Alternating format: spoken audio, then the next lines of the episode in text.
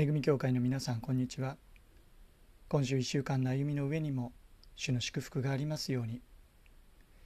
ヘブル人への手紙11章23節をお読みします。信仰によってモーセは生まれてから3ヶ月の間両親によって隠されていました。彼らがその子の可愛いのを見また王の命令を恐れなかったからです。28節までは出エジプトの指導者モーセです。とはいえこの23節で信仰によってと紹介されているのはモーセではなくモーセの両親。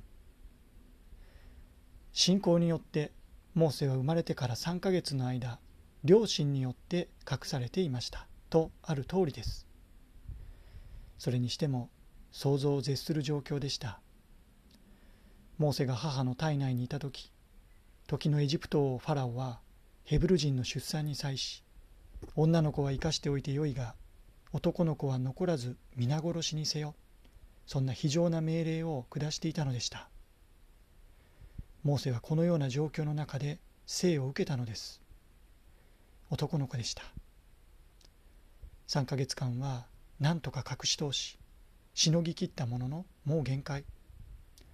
そこで出エジプト記第2章に記されていくようにモーセの両親は生後3ヶ月の赤子をナイル川の茂みに残したのです。捨て去ったのではありません。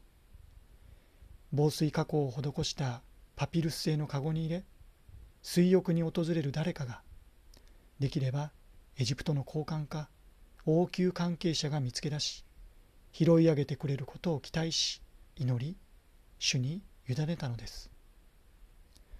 その後の展開は両親が期待した以上のものとなっていくわけですがここではその前段階としてモーセの両親父アムラム母ヨケベデが男の子を産み育てることができない状況の中でなぜモーセを産み3ヶ月の間隠しておいたのかここに焦点が当てられていきます。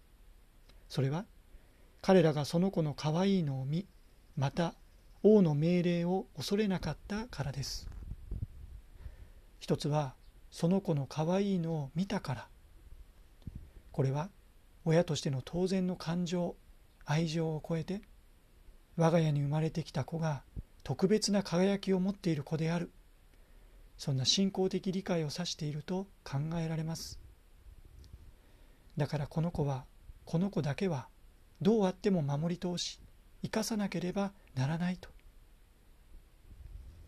2つは王の命令を恐れなかったから。再三触れているようにエジプト王ファラオはヘブル人の男の子が誕生すれば即刻処刑するようにと言命していたのです。けれども両親はこのような絶対的な王の命令にも屈しませんでした。その信仰は出エジプト記第一章に登場する2人の助産婦たちの信仰に重ねることができるでしょう。王の命令を恐れなかった。それはモーセの両親が王の命令以上に神を恐れ神に従うことを第一としたということ。私たちが生きる世界は神を恐れぬ世界神を締め出すような社会。人が神のように我が物顔で振る舞うそんな歪んだ罪深い悲しい世の中です。その中で信仰を持ち信仰を働かせ信仰を証しして生きることは並大抵のことではありません。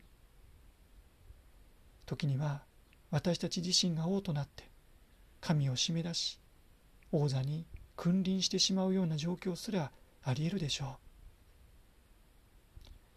そのような弱さ罪深さを覚えつつも日々私たちは神を恐れぬ世界の中で神を恐れて生きる。王を恐れず人を恐れず神を恐れる。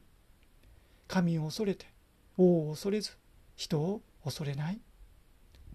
そんな信仰に立った歩みをこの1週間も続けることができますようにいってらっしゃい。